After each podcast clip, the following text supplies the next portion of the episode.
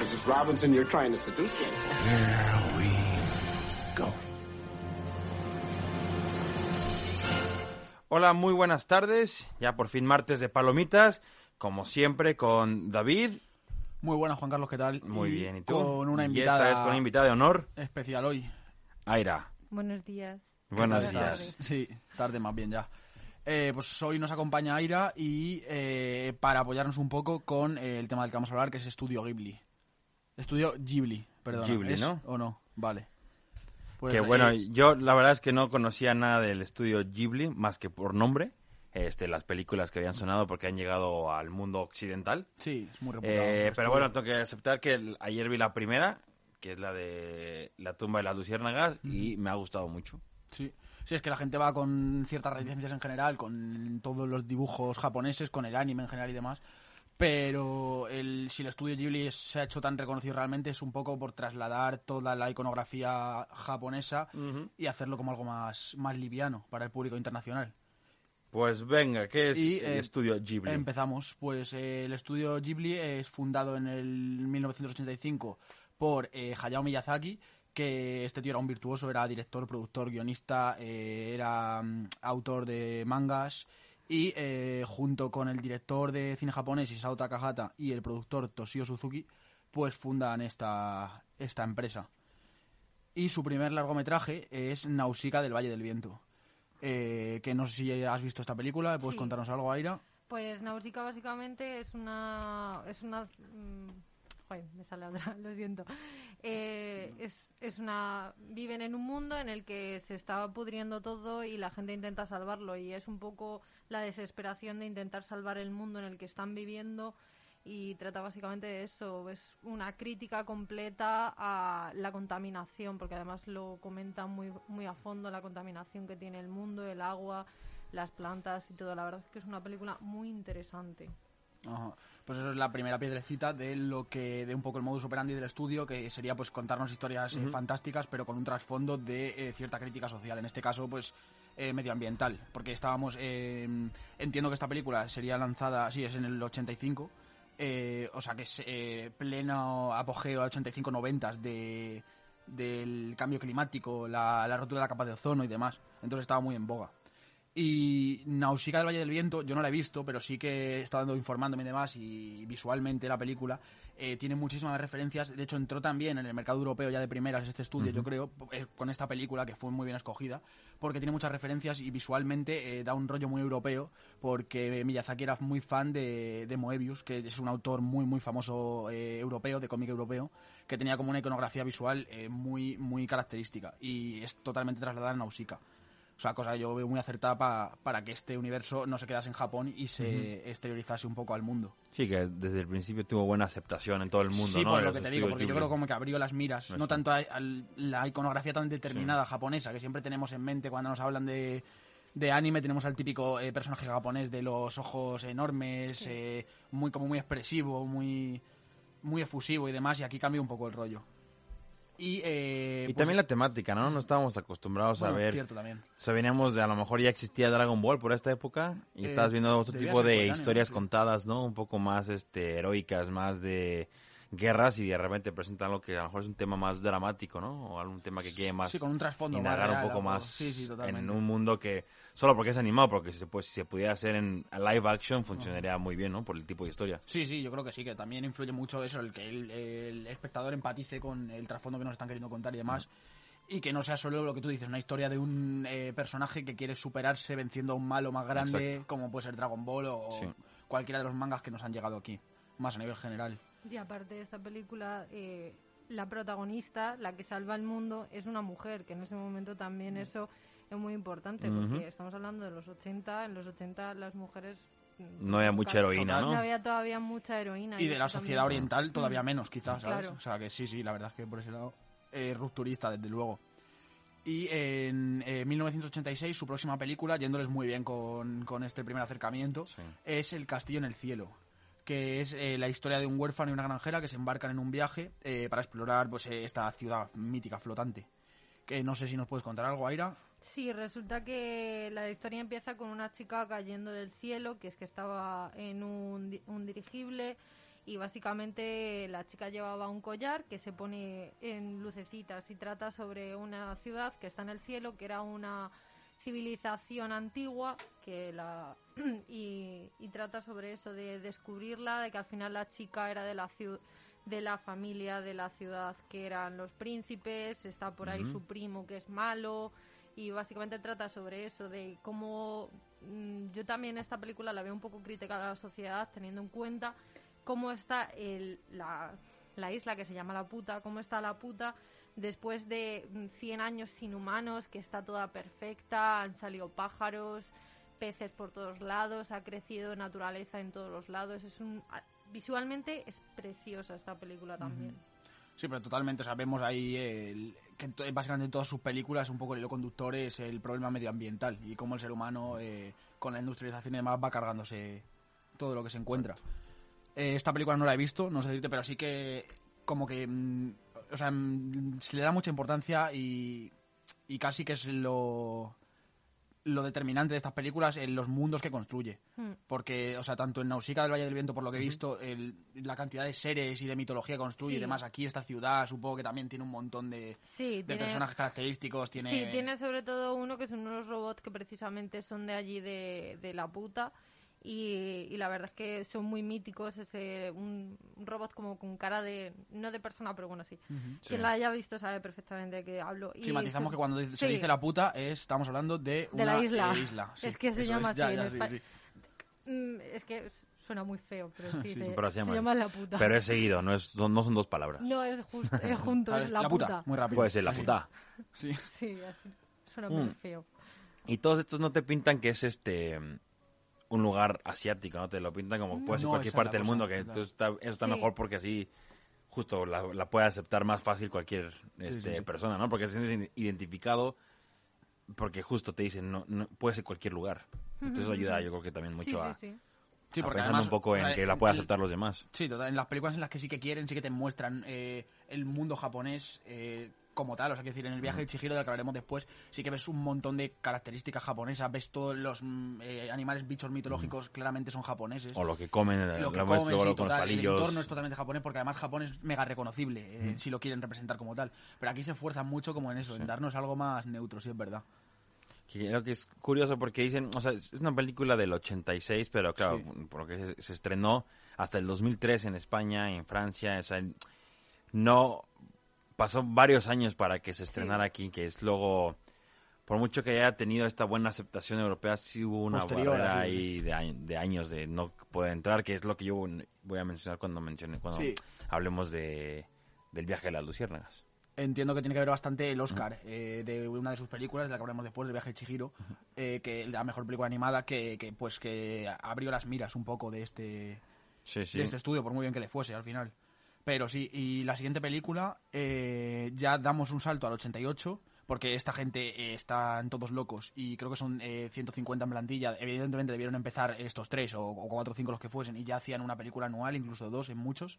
Pero aquí pasan al 88 eh, para hacer La tumba de las luciérnagas, una de sus pelis más maduras. Y no, si nos podéis contar algo de esta peli que Juan Carlos se la vio ayer, además. Sí, bueno, una película eh, que, bueno, justo cuenta la historia de eh, dos niños que quedan huérfanos eh, eh, durante la Segunda Guerra Mundial en un pueblo que, una ciudad que se llama Kobe, eh, en Japón. Y por los bombardeos eh, se quedan sin casa, se quedan huérfanos, pues, este, se muere su madre, que esto es al principio de la película, o sea, ni siquiera es spoiler ni nada. Y eh, bueno, el- el- es la supervivencia de lo que tienen que hacer para justo sobrevivir, para cómo conseguir comida, para sobrevivir durante esta etapa en la que está prácticamente perdiendo ya la guerra Japón. Estamos ya en el último año de la guerra. Creo que sí, es el 45. Bueno, ya, ya está a punto de acabar. Y tiene que sobrevivir el hermano con la hermanita.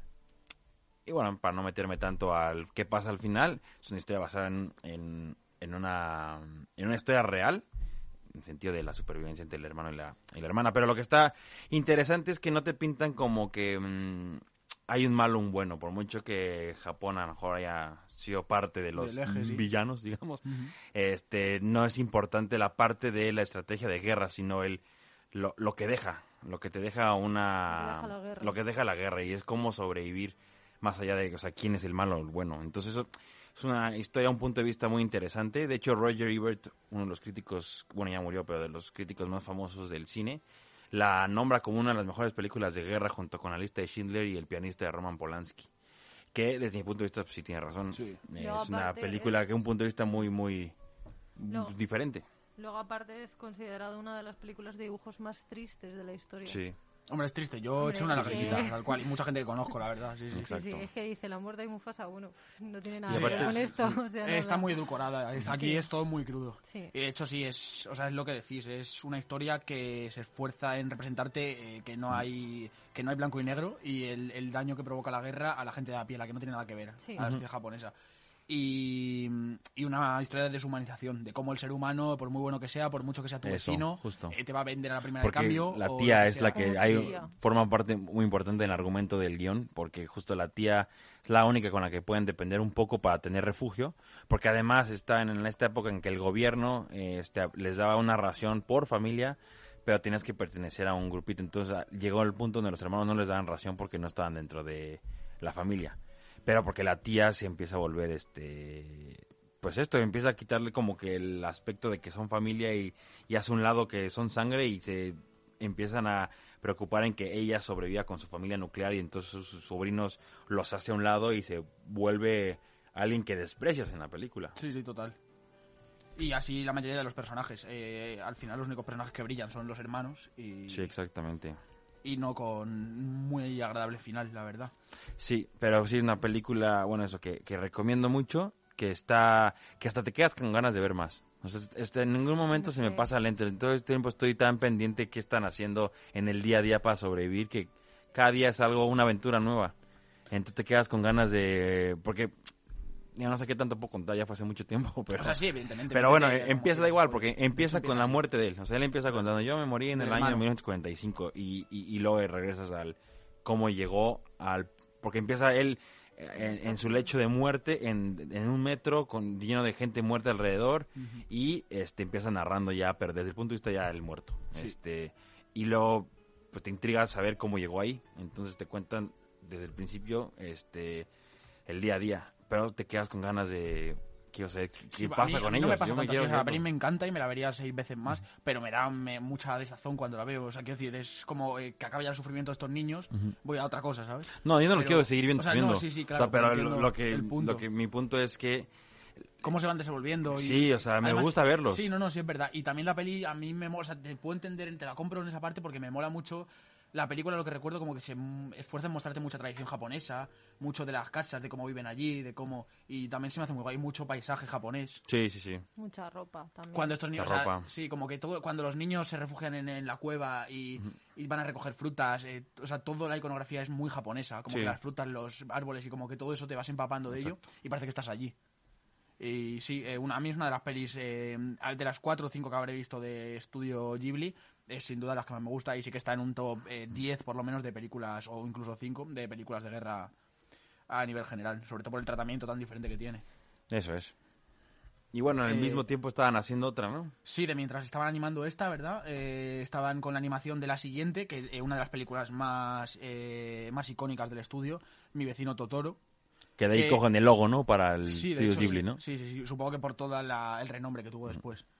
Y eh, básicamente es todo lo contrario a La tumba de la Lucierna. Es una película mega optimista, eh, de pasártelo bien, que sí que nos cuenta una historia y demás, y hay un desarrollo de personajes, pero al final es como una de cal y una de arena. No sé si nos puedes Sí, contar algo pero de esto. también yo creo que es una película, o sea, una película también, aunque sea icónica y sea muy positiva, también es dura porque te cuenta cómo dos niñas pequeñas están solas en el mundo, por decirlo de una manera, porque su padre está trabajando en la universidad y la madre está en el hospital muy malita. Yo, eh, yo, o sea, mm, yo esta película la llevo viendo desde que soy chiquitita y, y es cierto que cuando la vi ya de más mayor, ya entendiendo lo que pasaba, yo pensé, pero la madre eh, va a morir. O sea, yo hubo un momento que pensé eso, porque Totoro es como el que las acompaña en todo momento para que ellas no se sientan solas ni nada. O sea, a mí me parece una historia bonita. No, el es mensaje dura. es muy bonito, quiero Sí, decir, al final sí, es- claro, es claro que es chungo, pero también es dura porque es ci- decir, dos niñas muy pequeñas que mm, están viviendo solas y también es lo que podría pasar en aquella época, si, si es que es así. Claro, sí, pero, es un poco el, el hecho de, ante todo lo malo, Sí, siempre va a haber algo que agarrarte y demás. Sí, sí. Y pues sí es un poco esto, es eh, una familia que viene de, de ciudad y que, que tiene que irse a vivir al campo y como después de tanto, o sea, con todos estos problemas que ha contado Aire y demás, eh, cómo conocen al espíritu del bosque o un dios del bosque, tampoco te dejan claro Un dios. realmente qué es. Sí, es un dios. es un dios y como pues este dios les acompaña y les hace Hay todo un poco más que llevadero. especula que es el dios de la muerte porque la madre se va a morir, no sé qué. Yo Es verdad, algo siempre- de esto había escuchado, pero sí, sí, sí, sí. pero que vamos, que yo creo que simplemente eh, es un dios para que co- acompañar a las niñas para que no estén solas. Sí, sin más. Y este es un bicho monísimo, todo el mundo ha visto Sí, 10.000 vamos a peluches del, gato yo. este. Sí. Y, y se ha convertido en una de las películas más icónicas y es de donde cogen eh, su, lo que es ahora su logotipo, sí. Eh, Sí, exacto. en Y bueno, y que dato 1988, curioso, en los actores en Estados Unidos, los que hacen la- el doblaje de las hermanas, son este justo las hermanas Dakota Fanning y Elle Fanning. O sea que ya, de- bueno, desde el, desde la película, la anterior de esta, la del castillo, ya están doblando en Estados Unidos voces de famosos. O sea que ya les meten presupuesto a nivel Hollywood Sí, sí, para hacer el doblaje, porque la del castillo es Anna Paquin, James Vanderbeek y Mark Hamill. Joder. Entonces, o sea, que bueno. Con Nausicaa realmente es con lo que abrieron. Eh, la, entraron por la puerta grande, sí. sí. No, yo digo el castillo en el cielo. Sí, claro, pero es que es la segunda, quiero decir. No, es que, bueno, Nausicaa no la consideran del estudio Ghibli porque todavía no estaba bien constituida la empresa. Ah, es de Miyazaki como tal. pero es no como de antes de que vale, se hiciera vale. el estudio. Vale, Pero bueno, muchos la consideran como la primera, entonces. sí, Ajá. Pero bueno, sí, sí, o sea, ya comenzaron Sí, entrando pero ya metiendo con- a ese tipo Hollywood de actores, oye, sí. es que entra con mucho presupuesto, por lo menos, para pagarle a estos actores. No, total, total. Y eh, pues básicamente es esto. En el siguiente año, en el 89, se estrena Nicky, la aprendiz de bruja. eh, que es una historia pues, de superación personal eh, de una joven bruja que tiene que aprender un poco a, a enfrentarse al mundo por sí sola. Eh, ¿La has visto? Sí, eh, pues ¿Y qué es tal? una ¿Qué niña de dices? 14 años o 10. Kika 15. superbruja, suena- Sí, ah, sí, sí, completamente. Que la mandan sola, bueno, no la mandan, eh, es, eh, es así la historia de que las niñas a los 15 o 14, es que ahora mismo no me acuerdo la edad, se van solas a una ciudad donde no haya una bruja y se tienen que poner a ayudar a la gente. Esta niña eh, lo que decide es ponerse a enviar mensajes, ya que tiene una escoba, pues dice, pues yo voy a enviar mensajes.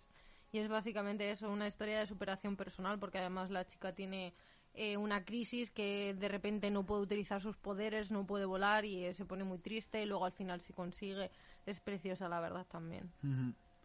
Eh, pero de carácter más infantil igual, digamos. Sí, o este tiene... es un poco más infantil. Lo, cierto es que también aquí meten tere- te- te- mm, ah, los globos estos. Dirigibles. Sí, dirigibles, iba a Mm, decir teledirigibles. Vale. Meten también te- eh, dirigibles y todo, pero sí, es muy, muy infantil, la verdad. Esta sí podría ser infantil sin nada oculto, por decirlo de una manera. Sí, o sea, también tiene sentido que el estudio como tal diversifique y haga películas eh, duras y, y críticas y también haga algo más consumible y más para ir a ver con los niños. Igual Eh, utilizando voces de Estados Unidos de gente famosa y lo que estoy viendo ahora que también actores este de doblaje en la versión en México también muchos de famosos de la farándula mexicana y bueno Estados Unidos Kirsten Dunst hace ahí la, la voz de Kiki que es bueno no sé si la conocen esta actriz no conocen a Kirsten Dunst Mm, Jumanji ah, Kirsten Jumanji Dunst, 1 Sí, sí, sí. sí, ah, sí. bueno, Ok, ahí sí. está. pues bueno igual meten a varios Aquí en España no sé decirte, no se me hace como reconocible ninguna. pues no conozco. Cristina Yuste es En realidad, Bueno, sí me quiere son sonar el nombre, pero pues ella es Kiki Sí, son conocidos. Sí. Nacho Aldeguer, Iñaki dibujos, Crespo, siempre son más o Laura Palacios. Entonces, sí son bastante conocidos. Si te pones a escuchar las voces, a lo mejor dices, ah, pues este es de tal dibujo animado, pero siempre suele ser el mismo gremio de dibujos animados. Sí, sí, sí. sí. Y aparte, no sé si desde el principio, pero esta ya la distribución ya la manejaba Disney. O sea, ya la tenía el Toy Company, este que es muy famoso, el logo este, la productora japonesa, y Walt Disney Studios Home Entertainment ya distribuía esta. Entonces ya por eso ya hay un poco más de movimiento, por lo menos, y difusión. No sé si igual entraron en contacto con Disney, con mi vecino Totoro por, por ser un poco más de...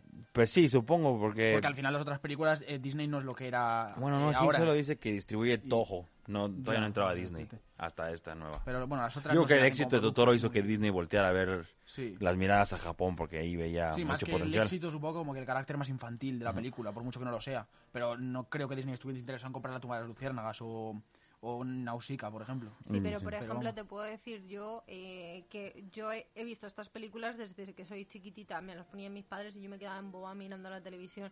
Eh, co- yo con 4 o 5 años, bueno más, porque eh, pues a lo mejor con 10 años como mucho, no me daba cuenta de realmente lo que estaba viendo. Yo veía dibujitos que eran muy monos y hacían cosas. Igual que puedo decir que podía haber eh, South Park que mm, decías, madre mía, que South Park, pero yo lo Sí, veía luego y South tal Park igual cual, era más ¿sabes? evidente, en plan. Ya, ya, pero, sí, que, sí que es verdad lo que tú dices, que, que mola el punto que tienen, pues Mm. como de poder verlas como algo consumible, en plan sin más, y luego es cuando ya eres mayor y demás saberle sacar un trasfondo además. Claro. Eh, y eh, bueno, pues eh, ahí está, en 1991 eh, se estrena Recuerdos del Ayer, que es una cinta que refleja un poco la sociedad del Japón de los 60 a través de una niña de 10 años, ¿no? Me dice ¿No la viste? pues corrígeme. Esta que no, que no, que esta yo no la he visto. Ah, bueno, joder, pero no, no es problema, ¿no? No hemos Bueno, visto igual ninguna, de Isao Hay algunas que no hemos visto. Takahata, el mismo director de La tumba de las luciérnagas. Ah, pues entonces estará bien, no tendrá un contenido. Pero igual que, o sea, por mucho que no hemos visto, vamos a hacer un pequeño recorrido por las diferentes películas. Y ya está. Eh, y es un poco, no sabía que era el director de la tumba, entonces será dura. Porque es un poco como un reflejo de la nostalgia y de la añoranza y demás, porque nos enseña a esta niña de 10 años en los años 60 y luego da un salto eh, a otra década con una niña ya más mayor que, que añora toda esta época y cómo pone en retrospectiva todo lo que ha ido viviendo y demás. Con la voz de Daisy Ridley, No sé quién es. Star Wars. Mm, No ubico, pero bueno, sí. La nueva, la que es la nueva Jedi. Ah, sí, Rey. Rey. Eso es, vale. Y Dev Patel también. Eh, y pues eso, Aira no la ha visto. Así que no os podemos contar mucho más. Eh, y la siguiente película está, creo que sí, eh, Sí, Porco Porco Rosso, Rosso. eh, que también es muy sonada del estudio, en el 92. Eh, una peli con alto contenido político y eh, antifascista. Y hay un restaurante así. No tiene nada que ver con la película, solo me acordé. Bueno, pero estará bueno. Sí. Vale. Eh, ¿Qué nos dices de esta peli? Eh, básicamente por Corroso, pues eh, que es un hombre que le echaron una maldición, se convirtió en un cerdo y es en una época en la que se supone que es una Segunda Guerra Mundial. Eh, El hombre es de Italia, por eso de Porco Rosso. Y es un cerdo que lucha contra los antifascistas. Es que Contra los fascistas. O sea, sí, contra Sí, los fascistas, vale. perdón. Sí, El- sí, no sería- El cerdo es antifascista.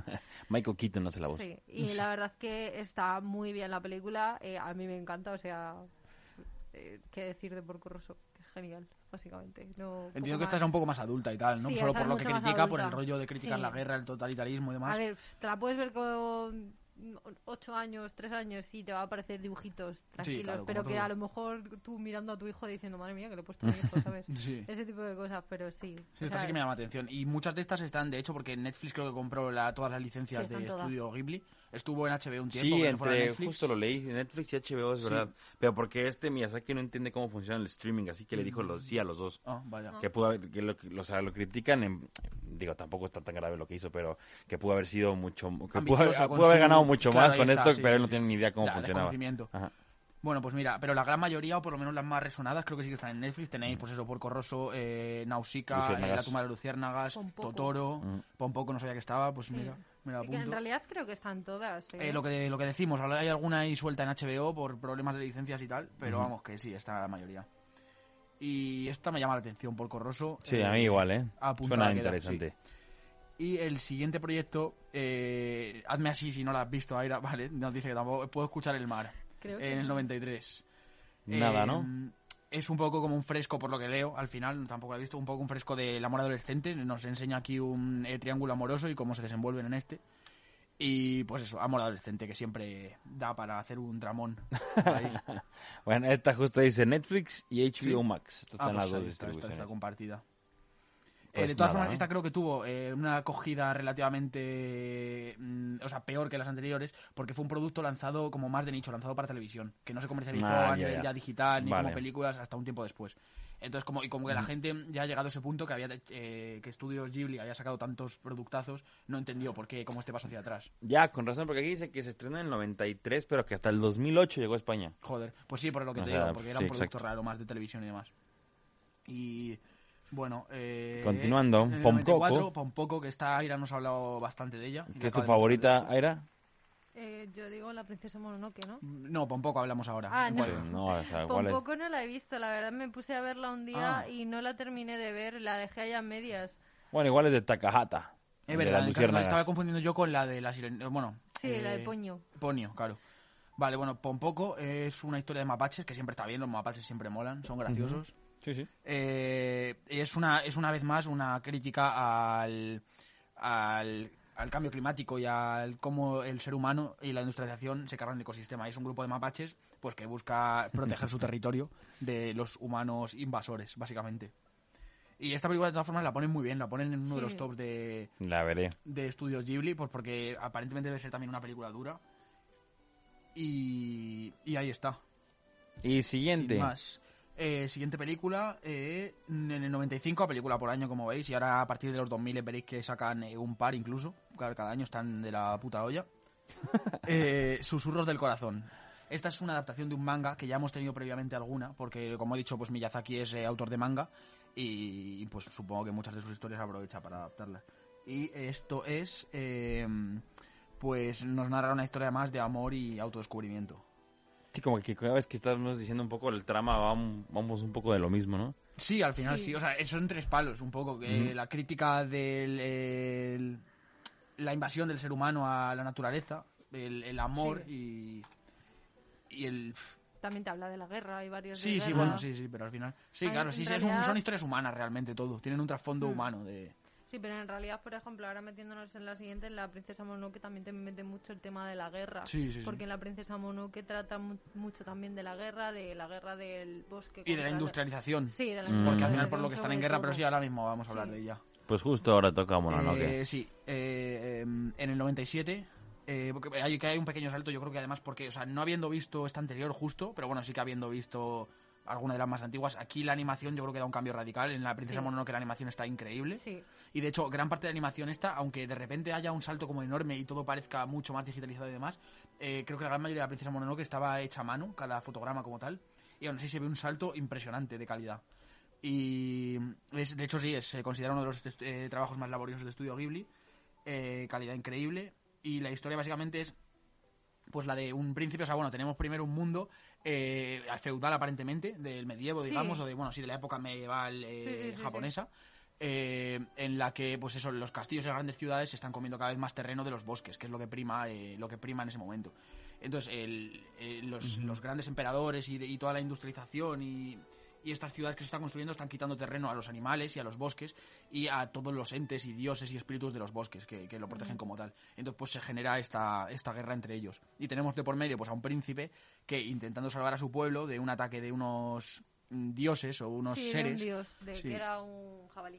Sí, pero que en este caso está como eh, contaminado Sí, por la está contaminado bosque, ¿no? por... eh, es como le contamina la ira. Sí, Eh, sí, y lo cuentan así como diciendo que Como le sienta mal que hayan roto el bosque. Total. Entonces le contamina la ira y es Sí. lo que hace que el chico esté malito. por Claro, sí, sí, y a raíz de esto este chico coge una maldición y el intentar quitársela encima pues le lleva a estar en medio de esta guerra, digamos, entre los espíritus del bosque que, que, que, joder, que buscan eh, pues seguir, en, seguir tranquilitos en sus casas, sin más, eh, contra, eh, pues eso, el gran imperio y la industrialización del ser humano. Y esta peli está increíble, pues eso, porque visualmente es una pasada, porque mm, eh, también mucha de la iconografía que tiene no se hace nada japonesa. O sea, mm, por mucho que en verdad lo que te cuenta sí, porque este rollo de, de los elementos de la tierra y de los espíritus del bosque y tal es mega japonés, yo diría. Pero, pero me da un rollito europeo que, Mm. que no tiene otras pelis. Y tiene escenas de acción muy guays también y un desarrollo muy chulo en general. Y aparte uno de los del merchandising principal de Estudio Ghibli es de esta de, de esta película. Sí, que es la, el, El traje de la Kodama, princesa. o- el Ah, el Kodama. Kodama, es verdad. Sí, Ah. los típicos espirititos del Sí, bosque. el estos. espíritu del bosque. Sí, que es verdad. que a quien no ha dicho, ¡ay, qué mono! Sí. Es que, que no lo haya dicho. Bueno, no son tan monos, son fantasmas feos con la boca abierta, sí, no a mí sé. me encantan. Bueno. Eh, pero esta sí que, o sea, esta evidentemente también es de sus eh, puntas de lanza Hmm. eh, y también eh, está en Netflix. Eh, la recomiendo mucho esta. Esta es una película que también, que para cualquiera que esté reticente a entrar a animes, a, a dibujitos japoneses con los ojos muy grandes, esta peli va perfecta también, porque es bastante rupturista en ese aspecto. Y eh, ahí está. eh, en el 99, dos años después, eh, Mis vecinos los llamada. Que es una película eh, también eh, que fue bastante diferente y tal, sobre todo porque se realizó, que ya veremos que Estudio Ghibli, Ghibli lo hace más de una vez, pero se realiza como con un... O sea, visualmente es muy diferente y como que te la presentan en viñetas, más que una historia como animada como tal, sí que hay pequeñas animaciones, pero va más a- de salto a salto en viñeta. Y además está eh, la ilustración y demás como que visualmente es muy diferente. Y Ah, creo que es una sí, historia, sí, pues sí. eso, de, de, de, una- de familia. Una historia costumbrista de desarrollo de personaje familiar, pero que sobre todo es característica por eh, lo visual. Y, eh, Sí, esta suena interesante, sí, sí. Sí, curiosa, cuanto menos, uno de sus proyectos. Como Sí, esto que parece típico, como dices tú, de, de, de periódico. Sí, justo. Es que es más las viñetas. Y pero creo que por lo mismo también fue un poco eh, chasco en taquilla y demás. Pero bueno, ahí está, o sea, siempre, o sea, también mola ver que, que esta gente, ya estando tan posicionada en el mercado, tanto en el suyo como incluso internacional, Sí. se atreviese a hacer cosas nuevas. Porque aquí puedes decir, "Va, me acomodo, me hago tres historias más como la que han triunfado y para adelante. Pero aquí parece que quisieron ir probando y demás e innovar. Y esto también se lo pudieron permitir porque tenían ahí unas en la manga, la película que, que más eh, es que más rompió y por la que más reconocimiento tuvo. Incluso se llevó un Oscar que ya hemos mencionado a mejor peli de animación, eh, El viaje de Chihiro. Eh, 2001, ¿qué nos cuentas de esto, Aira? Porque Jaycee tampoco se la ha visto. No, no la he visto, yo solo he visto las luciérnagas que va. Esta Sí, sí, apenas es estoy conociendo. La, la película de mi infancia, yo creo que muchísima gente eh, es una niña pues que se mete en un mundo y claro, está tiene que cambiarse de nombre, tiene que olvidar su nombre para poder trabajar y poder salvar a sus padres y es una historia o sea, mm, explicada como tal es muy complicada Sí, porque total. no es no es la típica difusa. historia pero eh, es genial. O sea, esta película yo me acuerdo que mis padres me la ponían de chiquitita y siempre me encantó. Y la animación es preciosa. eh, tiene también de aquí muchas cosas que son las típicas que todo el mundo sabe del estudio Ghibli. Ujú. Que gracias a esta película tiene muchísima, bueno, muchísimo merchandising y de todo. Y la verdad que es genial. O sea, Sí, es, sí. es el viaje de Chihiro. O sea, además aquí la que no- animación es eh, ya el nivel Princesa Mononoke. O sea, una Sí, animación que dices, incluso joder... hasta mejor, porque la princesa Uf, mí es que la Mononoke- Princesa Mononoke me- tiene un dinamismo la Princesa Mononoke que yo no he visto en otras pelis. O sea, pero- los movimientos, eh, las texturas incluso de los pelos de los animales y tal. Ahí le dan un cuidado y un rollo. Sí, pero yo Pero creo bueno, que sí. hasta mejor. sí, sí, sí, vamos. Está Yo claro que, sí. potente. Desde luego. por Y bueno, por como por enfocar un poco más el resumen de esta película, es muy Alicia en el País de las Maravillas. Es una niña que en un viaje Mm. a algún punto de Japón para con sus padres en una especie de templo antiguo que ven, eh, se aventuran dentro y eh, aquí dentro pues los padres se acaban perdiendo. Bueno, la niña se acaba Sí, perdiendo de los padres. No, se ponen a comer los padres y la niña se va a dar una vuelta porque los padres no dejan de comer. Ah, Mm, tienes razón, sí, sí, sí. vale. Los padres se quedan comiendo, o sea, se encuentran en una especie de, de pueblo fantasma, eh, Sí, co- con- pero como si hubiese vida realmente. Y los padres, eh, sin ninguna explicación, pues se, se hinchan a comer ahí y la niña se va a aventurarse un poco. Y eh, la niña empieza, bueno, digamos que estos padres, los padres desaparecen, luego veremos qué ha sido de ellos, eh, pero la niña empieza a conocer a, un, a diferentes seres que luego vamos viendo, o sea, realmente tampoco nos lo explican, pero luego vamos viendo que son diferentes seres típicos de la mitología del folclore japonés. Tenemos a diferentes dioses elementales, que la licencia que se toma aquí Miyazaki es que eh, en, en Japón mucha de la mitología y del folclore como tal no la representan visualmente eh, a pies juntillas sí o sí, o sea, te dicen que que los diferentes seres mitológicos y demás no tienen por qué tener una forma definida, sino que simplemente pues son eh, elementales del agua, elementales del bosque, de no sé qué, y al final Miyazaki aquí lo que hace es representarlos como él quiere, un poco. Entonces tenemos diferentes criaturas que por eso mismo tampoco podemos identificar porque no hay como un previo real, pero sí son reales del folclore, y eh, los tenemos en una especie de balneario, que es como toda esta zona en la que entra la niña con sus padres, que es una especie de zona de descanso para estos seres mitológicos. Y eh, tampoco nos lo explican en la película realmente, pero eh, sí que investigando un poco y tal, eh, sí que esta, esta es una zona en la que acaban estos seres, porque esta película se estrena en los 2000, cambio de milenio, donde todos nos íbamos a volver locos ya por saber lo que iba a pasar, y eh, Miyazaki como que aquí plasma un poco el hecho de la pérdida del folclore y la tradición y las costumbres japonesas, y entonces tenemos a estos dioses que antes como que representaban todo para la sociedad japonesa y demás, como ahora ya están eh, olvidados y a otras cosas, y se van a recluir a este sitio de descanso.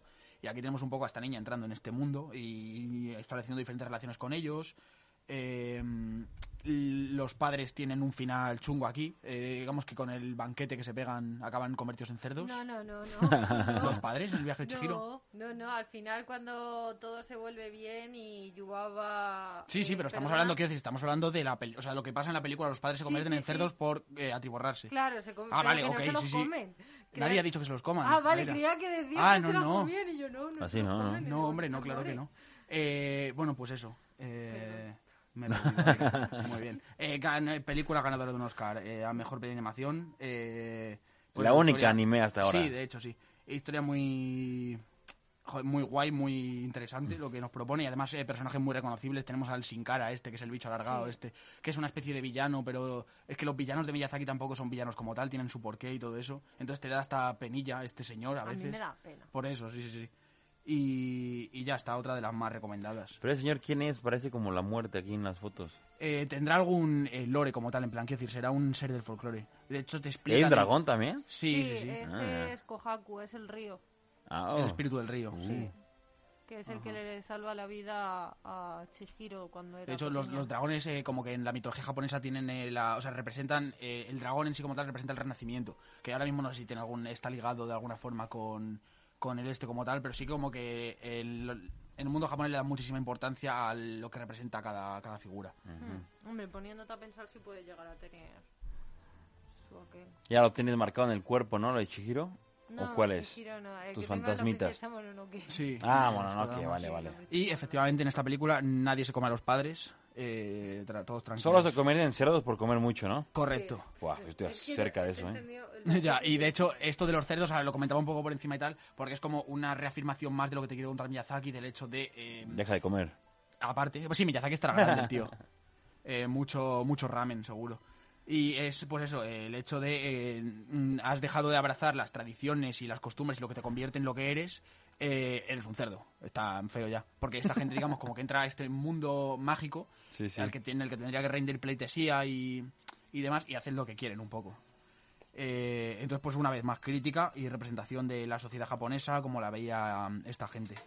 ¿Pero esta es tu favorita, Aira? Pues no sabría decirte en realidad, porque entre esta y El Castillo Ambulante. A mí El Castillo Ambulante me parece una película preciosa, además. Ah, bueno, esta viene después, ¿no? Sí, por eso, que además justo una película, porque luego se estrenó Aru en el Reino de los Gatos, después de esta, que Aru. literalmente es, es una película, es una niña que se encuentra un príncipe, que es un príncipe gato que le salva de ser atropellado, y el príncipe le dice, ah, te vienes al Reino de los Gatos, se va con ella, y pues básicamente eso es la película. Es, el, el título está hecho la sinopsis de la película. La verdad es que está muy bien, es muy bonita, luego utilizan el gato que aparece en Aru, si no recuerdo mal, es el mismo que aparecía en otra película, que si no, es que creo que era en Susurra del Corazón, creo que aparecía el mismo, y si no, mm, es el, el primo hermano. Luego aquí ya se empieza a notar, verdad, aquí ya se empieza a notar que empiezan a utilizar los mismos personajes, porque por ejemplo en el, viaje de Chihiro y en el castillo ambulante, sí es cierto que algunos personajes se parecen, igual que por ejemplo... Pero no son el mismo, o sea, no es como un No, no universo mismo. paralelo de Ghib- Ghibli. Que va, que va. Luego, por ejemplo, el de eh, la vieja de Nausicaa se parece también mucho a la del viaje de, Tiji- al viaje de Chihiro y no tiene nada que ver. Mm. Vale, vale. O sea, y aquí sí es cierto que ya empiezan a utilizar un poco eh, los mismos personajes. Sí, que- mismo modelado de personaje. Pero es verdad que cada película que hacen es una historia diferente, no tienen como la primera y la segunda parte. No hay No. secuelas, no hay precuelas, no hay nada de esto. No, No. todos son... Y hay, y contar hay esto universos que sí se prestarían, ¿no? Para alargarlo y a- expandirlo, ¿no? Si quieren, Sí. pues, Podría, ¿no? Sí. O adaptarlo a una miniserie o a continuar con la historia si a lo mejor Estudio Sí, quieren Ghibli ver a tiene- Totoro en más acción. Sí, estudia... No sabría decirte a Totoro, porque quieras o no, Totoro, a Totoro no es una película, eh, es una película para niños también. Pues no, por O eso, sea, pero pues siguiendo para niños, hacerles una miniserie ahí de una serie animada de Totoro. Sí, a ver, depende del- de las ganas que tengan de ganar dinero. Pero te digo Pues yo sí, que no lo sé cómo sea y- Miyazaki, sí. No es tan ambicioso, Sí, Como que puede ser los los, japoneses en el general, John Lasseter o no, el... Los japoneses no se prostituyen tanto como puede ser en Hollywood, igual con sus proyectos. Son como más... Quiero contarte esto, te lo cuento y ya Y está. se por mucho acabó, que ¿no? Sí. Bueno, Y Dragon hecho- Ball, yo, Bueno, sí, un poco Pero es que eso es más, Super. es más el carácter sonen. es que digamos como que son dos géneros diferentes. Ya, Estos son ya. historia y luego está el sonen, que es como historias eh, puramente para adolescentes de, de eso, de autosuperación de un personaje. Que llega Freezer, eh, me lo cargo. Sí, sí, sí. Llega otro más potente, luche, me enfrento más para cargármelo. Es, es- es simplemente eso. Porque aparte aquí, este, hay un parque temático de los estudios Ghibli, pero aún así es modesto el parque. O sea, no ves aquí las infraestructuras de No. Disney ni, ni los videojuegos tampoco tienen nada de eso, ¿no? No, tiene. O sea, así como dices tú, este Miyazaki es más, pues no sé, más modesto. Yo creo que no tiene tanta ambición y tanta... Entiendo que será eso, porque la, o sea, Porque de- podría, tenía todo el potencial sobra, ya. para hacer Claro, esto sí. un, entiendo que sí, vamos. Disney japonés. Mm, También puede ser que como tan- haya, salga tanto producto japonés, que es muchísimo más masivo, igual ha triunfado a nivel internacional, pero allí en Japón, como hay tanta No, sí. demanda, ta- tanta A oferta, sí, a lo mejor bueno, queda sí, un poco como más relegado allí, no tengo ni idea. Pero también tiene mucho, porque por ejemplo es eso, sí, tiene Pero podrían sacarte un parque juego japonés, aquí. Claro, pero es que eso es lo que vamos, es que también hay parques japoneses de, qué sé yo, de Ferrari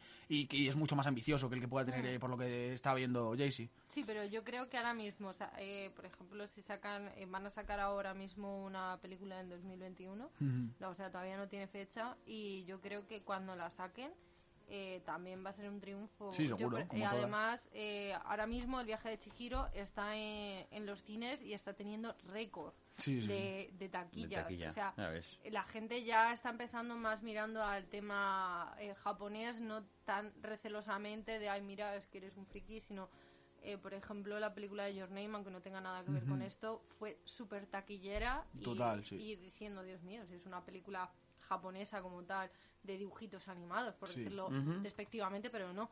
Y, y no sé, a mí me fascinó eso, sinceramente. Sí, también es verdad que es que esto, o sea, este movimiento ahora de y la taquilla Curioso. que ha tenido eh, de nuevo Mm. el ¿cómo se llama? el viaje de Chihiro no se puede haber dado hace 10 años cuando eh, cualquiera al que le gustase un dibujo japonés o un cómic o lo que fuese era un friki. Ahora mismo casi es como algo de lo que orgulle- enorgullecerse, Claro. ¿sabes? decir, Mm. he visto las pelis de estudio Ghibli. A lo mejor en hace 10 años no era tanto así. Pero es que hace 10 años también, por ejemplo, eh, ¿dónde las veías? Es que ese también era el problema. Ahora está mucho más Sí, sí, claro. Ahora mismo te aparece en Netflix y dices, Sí. pues le pincho. Sí, sí, y ya total. está. Pero antes era, yo me acuerdo, ¿no? Claro, pero ahora te aparece en Netflix y dices, si le pincho, pero te aparecen en Netflix eh, 500 películas más. Sí, pero Tienes que estar selectivo, o sea, ya es... Sí, que, claro, sí, sí, sí. mm, Yo, a- además, hace esto relativamente pocos años, te hablo relativamente a lo mejor ocho años, eh, pusieron La Princesa Mononoke en, en Nochebuena, eh, creo que fue en, en Telecinco o algo así. Sí, Yo me acuerdo random. que ese día me quedé a verla sin salir diciendo, joder, macho, digo, la han puesto en televisión, digo, una película, digo, me voy a quedar a verla. Y me llamó muchísimo la atención y ya desde entonces la gente puede ser que ya le entraba más por los ojos ese tipo de Sí, películas, ¿no? porque si no antes la única manera de podértela bajar era pirata.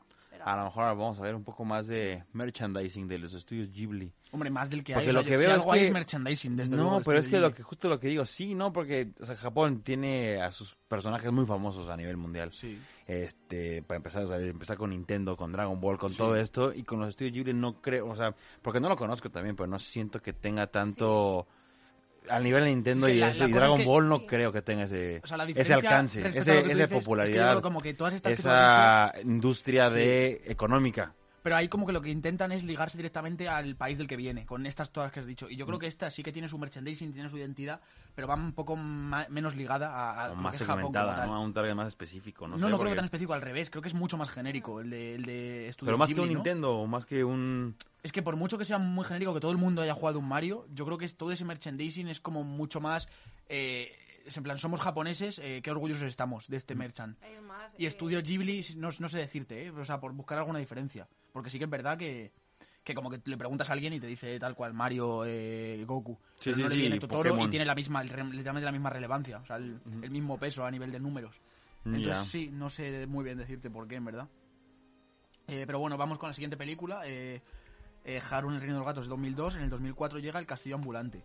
Eh, esta también eh, es una peli que no he visto, pero que a mí me interesa mucho, porque también mucha de la iconografía que coge, igual que del Castillo en el Cielo, es también de autores europeos en cuanto a visualmente las ciudades y demás. Ah, en este caso eh, he estado leyendo de Enrique Alcatena, que es un eh, argentino europeo que construía también unas arquitecturas en los cómics y demás acojonantes, y coge mucho de esto. Eh, ¿Has visto El Castillo Ambulante, Aira? Sí. Vale, eh, cuéntanos un poco. Es tu pavo, ¿no? Eh, sí, la verdad es que, es que me encanta. Eh, por ejemplo, en esta película está el, uno de los personajes que más gracia tiene de todos, que es, es Calcifer, que es básicamente un fuego. Y básicamente trata sobre un mago, eh, que es el mago Hou, y Sophie, que es, eh, es una historia de amor un poco rara, por decirlo de una manera. Es una chica que le echan una maldición y se va al campo porque la maldición es que eh, todo el mundo la vea como una señora mayor y básicamente trata sobre una guerra que hay, que el, el rey del lugar eh, llama a todos los magos, el mago precisamente termina como hechizado al mal y se pone se vuelve malo, luego Sophie le salva y Calcifer por ahí y todo precioso. Que el doblaje es Christian Bale, ese Howl. Onda, ya ves. Joder, cómo se, cómo se cuidaron eh, los americanos. de- Ya es que lo que estoy viendo en la parte del doblaje sí que le invierte mucho este Miyazaki. En España es Castle. Uf. Es el que Ah, hace de ya ves, Castle.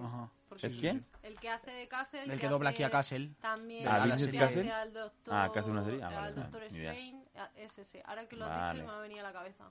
Sí, sí, sí, sí. Eh, y pues eso también es una película que tuvo mucha relevancia. Y eh, más allá de lo que ha contado Aira, pues sí, pues eso, nos hablan de película de guerra, ambición y valentía. Muy, eh, historia, desarrollo de personajes. Eh, 2006 se estrena Los Cuentos del Terramar, que esto es un proyecto como muy... Habría que verla para saber qué es lo que querían contar, pero es como curioso porque en esta adaptan el cuarto libro de una saga estadounidense de mitología más tirando a medieval, digamos, que, que también es raro ya viniendo de Estados Unidos de primeras. Eh, historias de dragones, eh, espada, brujería y demás.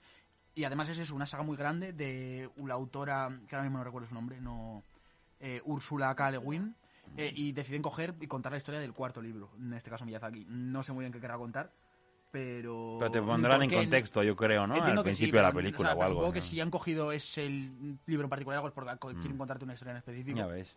Y pues eso está pinta curioso también.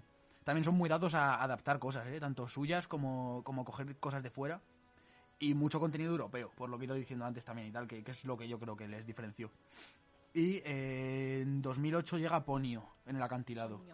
Eh, que cuéntanos un poco. También tuvo mucho ruido Poño, ¿eh? Sí, o Ponyo, sí, no sé cómo Poño, Ponyo, es que no sé. Eh, Es, es una niña que sale del mar huyendo de su padre y se encuentra un niño que se llama Sasuke y la niña se hace, eh, se hace persona.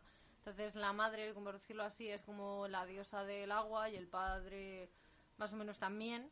Son los dioses del mar y, y trata la historia sobre que la niña tiene que perder sus poderes para que para poder estar con Sasuke. Ah, porque que la niña es un amigo. pescado, ¿no? Pues muy, si- sirenita, ¿no? Cola.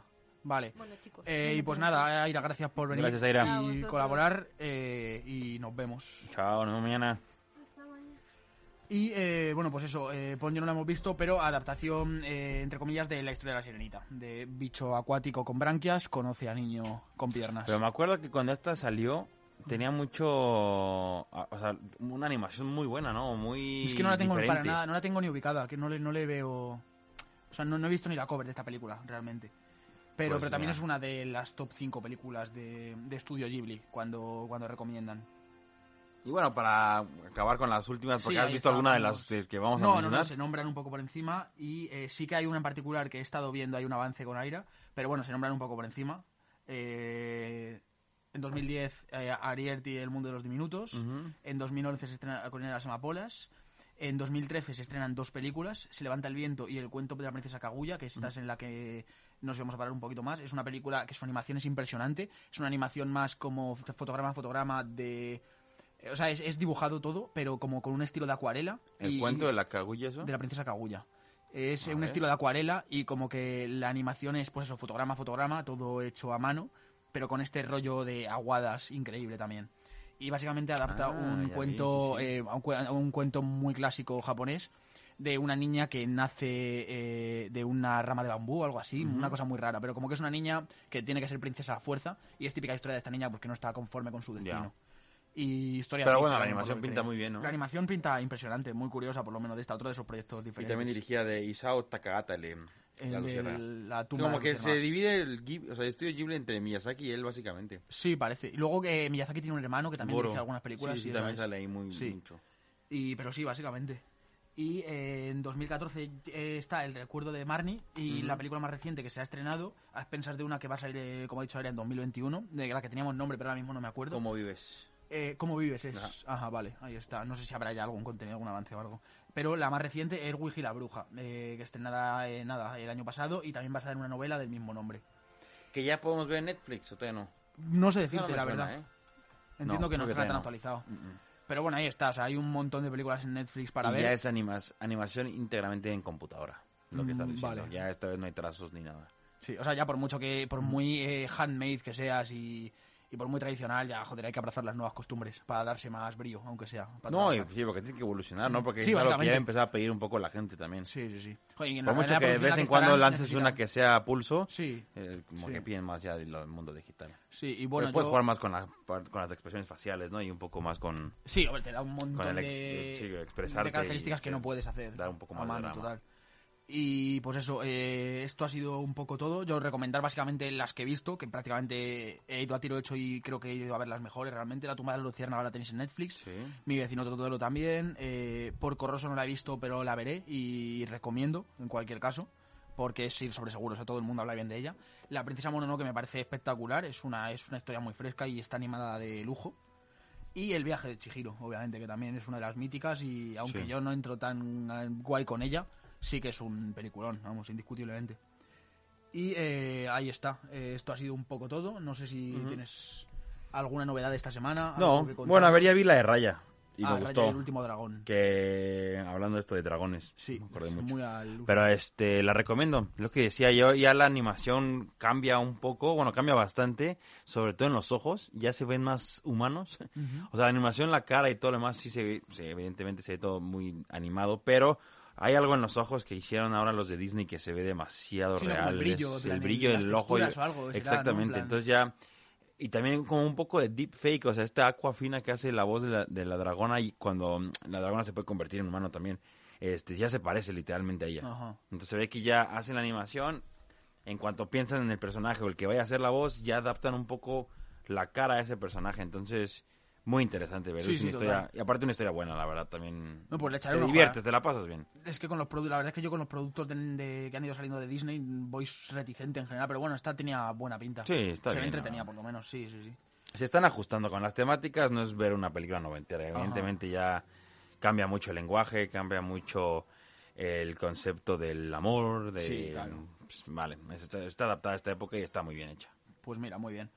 Eh, le echaré un ojo entonces en cuanto pueda. Yo esta semana no he visto nada nuevo, pero, No, eh, pero esta semana comentar, ¿qué se estrena? esta semana eh, los estrenos eran ¿No es Loki?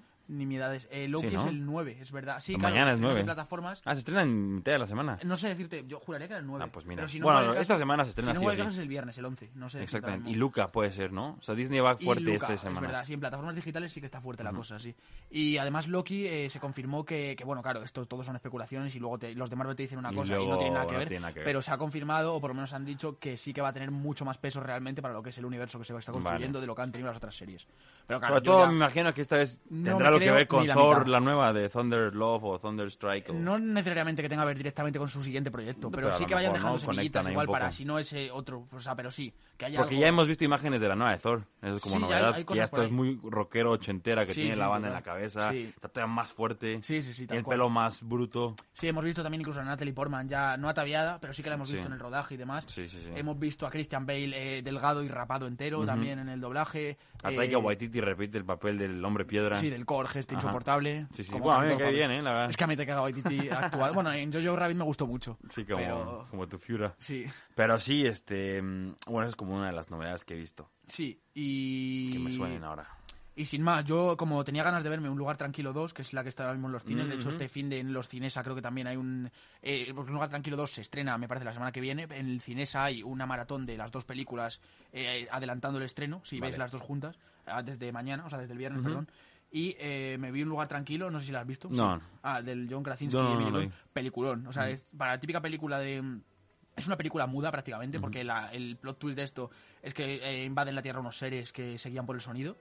Y, o sea, eh, la premisa es como mega sencilla, es una peli de una invasión. Pero con este concepto y tal, eh, hacen un desarrollo de personajes y unas situaciones incómodas y demás, que es una peli increíble. Además, es una hora y media de peli. Sí, rápido. Y está guapísima, sí, está guapísima. Y John Krasinski es un actorazo y Emily Blunt también, la verdad. Y eh, ahora pues eh, van con la segunda, entonces me reví esta y muy guay. Y también pues, por comentar una película que me he visto, me he visto La Matanza de Texas, la del 74, 76, no Sí, sé sí, ahora. sí. Eh, y, que, y, y muy guay. O sea, me la he visto por, porque la vi por ahí en Amazon Prime, curiosidad pura.